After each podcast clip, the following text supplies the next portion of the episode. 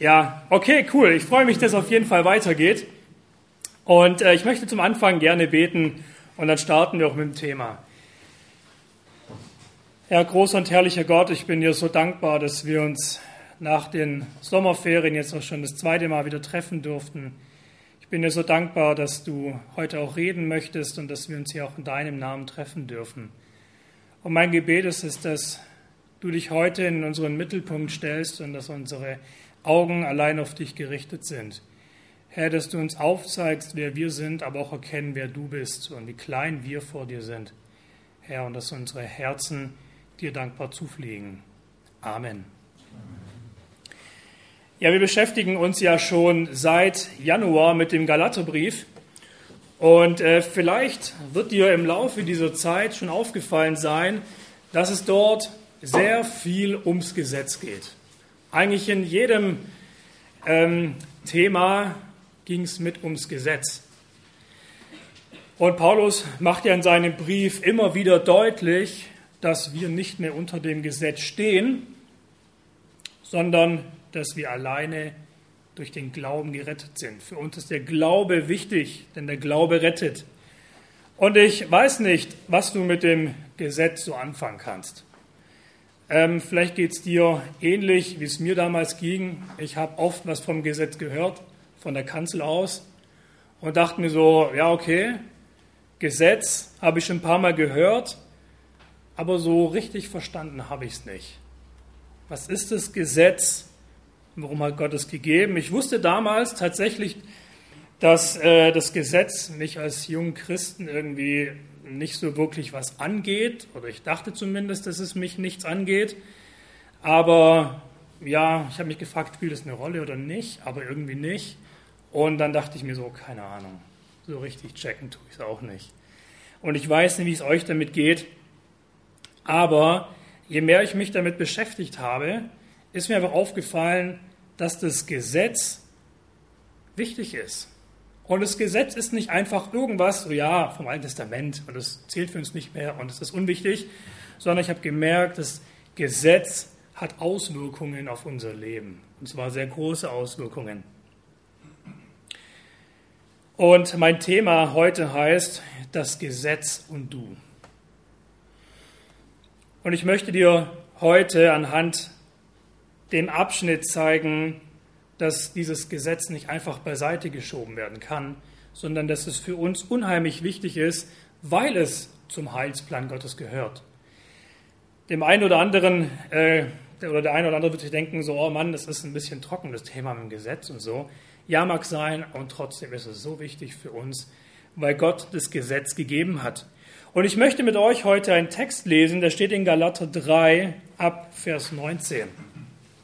Wenn ihr die Bibel dabei habt, könnt ihr gerne mitlesen, Galater 3 ab Vers 19. Ich lese bis 29 und schließe auch das dritte Kapitel ab. Da heißt es, aber was für einen Sinn hat dann das Gesetz? Es wurde hinzugefügt, um die Gesetzesübertretungen sichtbar zu machen, und zwar so lange, bis der Nachkomme käme, dem das Versprechen galt. Es ist durch Engel mit Hilfe eines Vermittlers erlassen worden. Ein Vermittler steht jedoch nie nur für eine der Parteien. Gott ist aber nur einer. Spricht das Gesetz denn gegen die Zusagen Gottes? Natürlich nicht. Das wäre nur der Fall, wenn es zum Leben führen könnte. Nur dann würden Menschen durch Befolgen des Gesetzes von Gott als gerecht angesehen. Aber die Schrift erklärt, dass die ganze Welt von der Sünde gefangen gehalten wird so sollte das Zugesagte durch den Glauben an Jesus Christus denen geschenkt werden, die glauben.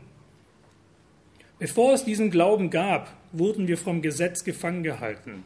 Wir waren eingeschlossen bis zu der Zeit, in der der Glaube bekannt gemacht werden sollte. So führte das Gesetz uns wie ein streng ermahnender Erzieher zu Christus, damit wir durch den Glauben an, von Gott als gerecht anerkannt würden. Nachdem nun der Glaube gekommen ist, stehen wir nicht mehr unter einem Erzieher, denn durch den Glauben an Jesus Christus seid ihr mündige Kinder Gottes geworden. Denn ihr alle, soweit ihr in Christus hineingetaucht worden seid, seid ja mit Christus bekleidet. Da gibt es keine Juden oder Nichtjuden mehr, Sklaven oder Freie, Männer oder Frauen, denn durch eure Verbindung mit Jesus Christus seid ihr alle zu einem geworden. Wenn ihr aber Christus gehört, seid ihr Abrahams Nachkommen und habt Anspruch auf das zugesagte Erbe.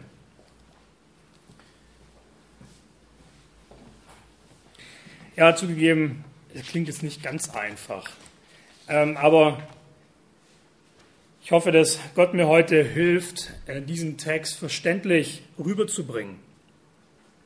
Paulus beginnt in Vers 19 mit einer Frage, die sich doch automatisch stellt, wenn man davon redet, dass wir nicht mehr unter dem Gesetz stehen.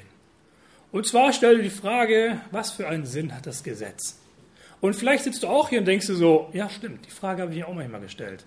Und ich habe sie mir auch oft gestellt. Ich denke mir so, wenn, diese, wenn dieses Gesetz doch gar nicht mehr so wichtig für uns ist, warum warst du überhaupt da? Was war der Sinn von dem Gesetz, den Gott gegeben hat, das, das Gott gegeben hat? Und genau damit möchten wir uns heute auch beschäftigen. Und ich habe drei Punkte aus diesem Text herausgenommen, die wir uns ansehen möchten. Der erste Punkt ist, welche Aufgabe hatte das Gesetz nicht? Ich möchte erst darauf eingehen, welche Aufgabe das Gesetz nicht hatte. Ich denke, dass viele der, der Meinung sind, dass die Menschen im Alten Testament durchs Gesetz gerettet worden sind. Ja, ganz einfach. Also ich halte die Gesetze Gottes, ich sage, ich halte, was er, was er sagt und als Belohnung werde ich dann gerechtfertigt vor Gott. So kann ich so gesehen gerecht gesprochen werden von Gott. Hingegen läuft es dann ab dem Neuen Testament so, dass ich durch Glauben gerettet bin. Aber tatsächlich hatte das Gesetz nie die Aufgabe, einen Erlösungsweg aufzuzeigen. Das Gesetz war nie da, ähm, um uns zu zeigen, wie wir gerecht gesprochen werden oder dass wir durch Werke gerecht gesprochen werden können. Gott hat auch nie vorgesehen, uns durch dieses Gesetz lebendig zu machen. Wenn es so wäre, wenn das Gesetz uns lebendig machen könnte, wenn es uns gerecht sprechen könnte, dann könnten wir einfach durch Werke und Taten gerecht werden. Gar kein Problem. Dann könntest du dir einfach den Himmel verdienen. Gott sagt dir, was er von dir möchte, du tust es und dann bist du gerecht vor Gott. Paulus kritisiert nämlich diese Haltung im Galaterbrief immer wieder, vielleicht erinnert ihr euch dran, denn die Galater haben versucht, den Glauben und die Gesetze zusammenzufügen. Und äh, Paulus kritisiert es, ihr könnt mal Kapitel 3 aufschlagen, den dritten Vers. Hier sagt Paulus, begreift ihr das nicht? Wollt ihr wirklich in eigener Kraft zu Ende bringen, was ihr im Geist angefangen habt? Ein Teil der Galater, die wollten zurück zum Gesetz. Sie sagen, Glaube an Jesus, ja, auf jeden Fall. Aber das Gesetz wird auch noch befolgt. Und darum sagt Paulus, wollt ihr es wirklich mit eigener Kraft zu Ende bringen? Aus eigenen Stücken? Aus eigener Anstrengung? Wollt ihr euch die Gerechtigkeit wirklich verdienen? Und wenn das so ist, wenn wir uns die Gerechtigkeit verdienen könnten, dann müssten wir aber auch im Umkehrschluss sagen, dann wäre Jesus umsonst gekommen. Wir hätten Jesus gar nicht gebraucht. Dann wäre Jesus auch umsonst für uns am Kreuz gestorben. Das hätte nämlich alles keine Auswirkungen auf uns. Und Paulus sagt dann auch im 11. Vers, auch in Kapitel 3, sagt er dann, wenn ihr zurück zu den Geboten und zu den Gesetzen möchtet, sagt der Fluch über jeden, der nicht alles erfüllt, was im Gesetzbuch geschrieben ist. Harte Aussage. Fluch über jeden, der nicht alles einhält. Und er sagt ihnen hier eigentlich, hey, wenn du wirklich zurück zum Gesetz willst, wenn du dich dem Gesetz unterstellen möchtest, dann seid euch aber auch bewusst, dass eine Übertretung, eine einzige ausreicht und du hast gegen das ganze Gesetz verstoßen. Eine reicht aus. Und ich glaube, da kennen wir alle, es ist unmöglich. Keine Chance. Wenn du das Gesetz anguckst, dann musst du eigentlich sagen, keine Chance. Ich kann das nicht halten. Vor gar nicht allzu langer Zeit, da hatten wir in der Jugend äh, ein Thema über Abraham. Ich habe eine Frage an euch. Was wurde Abraham zur Gerechtigkeit angerechnet? Einfach mal rausrufen. Was wurde Abraham zur Gerechtigkeit angerechnet? Jetzt müsst ihr was sagen, ich stand bei dem Thema auch vorne. Sein Glaube. Sein Glaube, auf jeden Fall. Es war der Glaube von Abraham und es war nicht der Grund, dass Abraham so toll war. Es wurde ihm nicht angerechnet. Er sagt, hey, du warst gehorsam, richtig gut oder, oder sonst was. Wenn wir die Geschichte von Abraham lesen, dann müssten wir sagen, hey, der Mann hatte keine weiße Weste. Abraham hat Dinge abgezogen, die nicht so toll waren. Aber darum geht es Gott gar nicht. Paulus sagt, der Glaube wurde Abraham zur Gerechtigkeit angerechnet. Und das zählt. Okay, aber wenn das Gesetz nicht da war, um uns zu retten, wozu war es dann da? Und das ist der zweite Punkt, den ich heute mit euch anschauen möchte. Welche Aufgabe hat das Gesetz? Und eigentlich ist es ganz einfach, es soll dir zeigen, dass du ein Sünder bist. Das zeigt dir das Gesetz. Und es zeigt dir ebenfalls, dass dein Weg ins Verderben führt, weil du ein Sünder bist. Das Gesetz sagt dir, du hast ein Problem. Vielleicht sagst du, nee, eigentlich nicht, alles gut. Und das Gesetz sagt, doch, du hast ein Problem, weil du die Gesetze gebrochen hast. Weil du es nicht geschafft hast, die Gesetze einzuhalten. Ganz einfach, weil du den Maßstab Gottes gar nicht einhalten kannst. Es ist gar nicht möglich. Und das Gesetz lässt sich erkennen, dass Gottes Maßstab so groß ist, dass du chancenlos bist. Du kannst es gar nicht einhalten. Und du wirst ihm niemals gerecht. Das Gesetz nimmt die Sünde und deckt sie auf. Sie macht sie dir sichtbar. Und ich möchte mit euch mal einen Text anschauen aus Römer 7. Da erklärt, das erklärt nämlich Paulus, wie das, also genau das in seinem Leben ausgesehen hat. Ganz praktisches Beispiel, Römer 7, ich lese ab 7b bis 9. Römer 7, 7b bis 9. Hier sagt Paulus über sein eigenes Leben, aber ohne Gesetz hätte ich nie erkannt, was Sünde ist. Auch die Begierde wäre nie in mir erwacht, wenn das Gesetz nicht gesagt hätte, du sollst nicht begehren. Doch die Sünde nutzte die Gelegenheit und stachelte durch das Gebot jede Begierde in mir auf. Ohne Gesetz ist die Sünde tot. Auch ich lebte einmal ohne Gesetz. Als dann aber das Gebot kam, fing die Sünde an zu leben. Paulus sagt, ich habe erst durch das Gesetz erkannt, dass ich Sünde habe. Dass ich ein Sünder bin, sagte, sie hat es mir aufgezeigt. In dem Fall sagt er, das Gesetz zeigt mir, dass es falsch ist zu begehren. Davor wusste ich es nicht, dass es falsch ist. Würde es also kein Gesetz geben, dann wäre die Sünde tot. Ich möchte es auch mal kurz verdeutlichen an dem gottlosen Menschen. Schau dir den gottlosen Menschen an. Wenn du ihn fragst, ob er ein Sünder ist, was wird er dir sagen? Nö, bin ich nicht. Und weißt du warum? Weil er meint, dass er auf dem richtigen Weg ist. Weil, weil er gut von sich denkt. Ich meine, jeder denkt von sich gut. Und dann vergleicht man sich gerne mit dem anderen und sagt, ich bin vielleicht nicht der Beste, aber da gibt es meinen Nachbar oder einen Klassenkamerad oder mein Arbeitskollege, der ist echt einen Ticken schlimmer als ich. Also der ist echt heftig. Ich bin gut. Im Vergleich mit ihm bin ich gut. Und ehrlich gesagt bin ich mir keiner Sünde bewusst. Der gottlose Mensch ist sich keiner Sünde bewusst. Und warum? Weil er sich nach seinen eigenen Maßstäben beurteilt und nicht nach Gottes Maßstäben. Der Mensch beurteilt sich nach seinen eigenen Maßstäben und sagt, ich bin gut. Auf jeden Fall, ich bin gut. Und Gott beurteilt den Mensch nach seinen Maßstäben und sagt, nein, du bist nicht gut.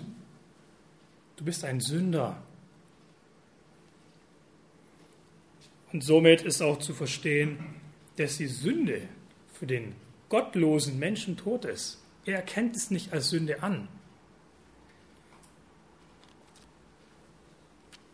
Kannst du dich noch daran erinnern, wie es vor deiner Bekehrung war? Mal kurz vor deiner Bekehrung. Was hat dich erkennen lassen, dass du einen Retter brauchst? War das dein perfektes Leben, das dir gezeigt hat, dass du einen Retter brauchst? Nee, es war dein sündhafter Zustand, der dich erkennen lassen hat, ich bin verloren und ich brauche einen Retter. Und es war auch der Augenblick, wo dir einfach aufgefallen ist, hey, ich bin in einem erbärmlichen Zustand. Und ich kann Gott gar nicht gerecht werden, weil ich komplett an Gottes Vorstellungen für mein Leben vorbeilebe. Keine Chance. Es ist doch die Sünde, die uns aufzeigt, dass wir kaputt sind. Die Sünde überführt uns. Und wir sehen einfach, dass wir gar nicht in der Lage sind, ein Leben zu führen, wie Gottes will. Und ich möchte sagen, wenn du das erkannt hast und diese Erkenntnis dich zu Christus führt, dann hat das Gesetz seinen Zweck erfüllt. Dafür ist das Gesetz nämlich da. Denn es hatte, das Gesetz hatte von Anfang an tatsächlich das Ziel, uns zu Jesus zu führen. Auch wenn es im Alten Testament steht und du vielleicht sagst, was anderes. Und nein, das Gesetz hatte immer das Ziel, uns Menschen zu Jesus Christus zu führen. Von Anfang an. Und darum ist es auch so wichtig, dass wir das Alte Testament lesen. Und ganz ehrlich, oh, dritte und vierte Mose sind richtig schwer, oder? Ich meine, wir haben ein paar Bibelschüler, ihr habt es erst gerade gelesen. Oder vielleicht hast du einen Bibelleseplan mitgemacht und denkst dir so, ja, das waren die heftigsten Kapitel. Super schwer, manchmal staubtrocken, schwer zu verstehen und doch so wichtig. Und darin erkennen wir schon, dass das Ziel Jesus Christus ist. Wir brauchen das Alte Testament. Aber schaut es mal Vers 19 an, was da heißt. Es wurde hinzugefügt, also Galater 3, Vers 19, es, also das Gesetz, wurde hinzugefügt, um die Gesetzesübertretungen sichtbar zu machen. Und jetzt kommt, und zwar so lange, bis der Nachkomme käme, dem das Versprechen galt. Da sind wir am Thema von Max letzte Woche. Er hat über den, über den äh, Nachkommen geredet. Wer ist dieser Nachkomme? Es ist Jesus Christus. Das Gesetz war zeitlich begrenzt und zwar so lange, bis der Nachkomme käme. Der Text sagt hier, dass wir gefangen sind. Er, er nennt das Gesetz wie ein Gefängnis. Du bist gefangen. So lange, bis der Nachkomme käme, dem dieses Versprechen gilt und der dich erlösen kann von diesem Gesetz. Du bist gezwungen, dieses Gesetz zu halten, aber du bist gar nicht in der Lage dazu. Und Jesus kommt und sprengt diese Ketten des Gesetzes und du kannst endlich frei sein. Jesus ist übrigens äh, nicht gekommen, um das Gesetz irgendwie abzuschaffen, um es beiseite zu schieben oder es zu ersetzen, sondern Jesus ist gekommen, um dieses Gesetz zu erfüllen. Das ist ein Riesenunterschied. Warum? Er ist auf die Erde gekommen und hat das Gesetz zu 100 Prozent erfüllt. Dazu waren wir gar nicht in der Lage und Jesus ist für uns noch ans Kreuz gegangen, damit der Weg der Erlösung durch Glaube möglich wird. Und das bedeutet für uns heute, das ist eine wunderbare Botschaft, wir müssen nicht mehr versuchen, durch, durch Werke und durch Taten irgendwie gerecht zu werden. Du musst nicht versuchen, das perfekte Leben zu führen, weil du es nicht schaffst.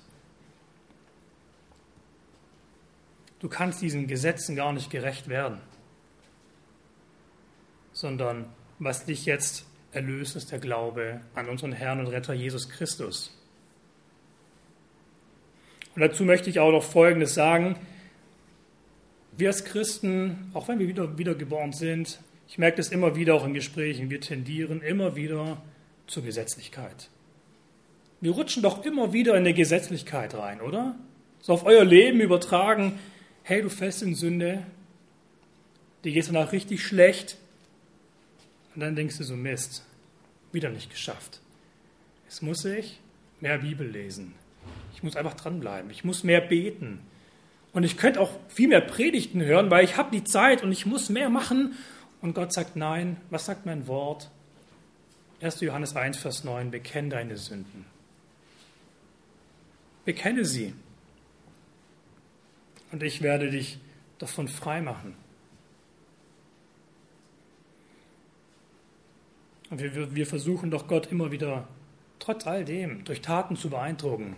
Immer mehr für Gott, immer mehr. Und da denkst du dir so manchmal, hey, ich lade mir immer mehr auf. Versuchen Gott zu beeindrucken. Wir sind der Meinung, wir sind vielleicht nicht gut genug für Jesus. Ich muss erst Ordnung in mein Leben bringen. Ich muss erst aufräumen. Ich muss mich erst viel mehr anstrengen. Ich muss erst mal die Bibel einmal durchgelesen haben, bis ich mich vielleicht taufen lassen kann. Und dann, dann tun wir so Sachen auch auflegen aufeinander und merken, hey, eigentlich packe ich mir einfach einen Rucksack zusammen, der so schwer ist, dass ich unter dem zusammenbreche. Und es dauert nicht lange, vielleicht kennt ihr das, man nimmt sich immer wieder, man hat gute Vorsätze und dann zieht man es durch und nach zwei Tagen merkt man, so hat gar nichts gebracht. Ich bin wieder am Boden, ich bin zerstört, ich habe keine Lust mehr und dann will man den Glauben am liebsten irgendwie den Nagel hängen und denkt sich so, hey, einfach keine Lust mehr, ich pack's einfach eh nicht. Aber wisst ihr, durch Jesus wurde uns diese ganze Last weggenommen von unseren Schultern. Endlich können wir frei Jesus nachfolgen, nicht mit diesem Ballast, sondern wir dürfen uns ablegen, dürfen uns vor Jesus nennen oder diesen ganzen Ballast abwerfen und wir dürfen endlich frei sein. Wir dürfen endlich frei Jesus Christus nachfolgen. Und frei sein bedeutet jetzt nicht, dass wir tun und machen dürfen, was wir wollen. Es bedeutet nicht so, oh ja, ich bin jetzt frei, also lebe ich genauso weiter und mache überall jeden Mist mit. Nein, überhaupt nicht. Das bedeutet es nicht. Frei zu sein bedeutet gerechtfertigt vor Jesus treten zu können. Frei sein ist, aus Liebe Gottes Gebote zu halten. Nicht so wie damals, du sagst, ich muss es tun, sondern jetzt darfst du die Gebote Gottes befolgen und du willst sie gerne tun, weil du Gott liebst. Du darfst frei von Werksgerechtigkeit sein.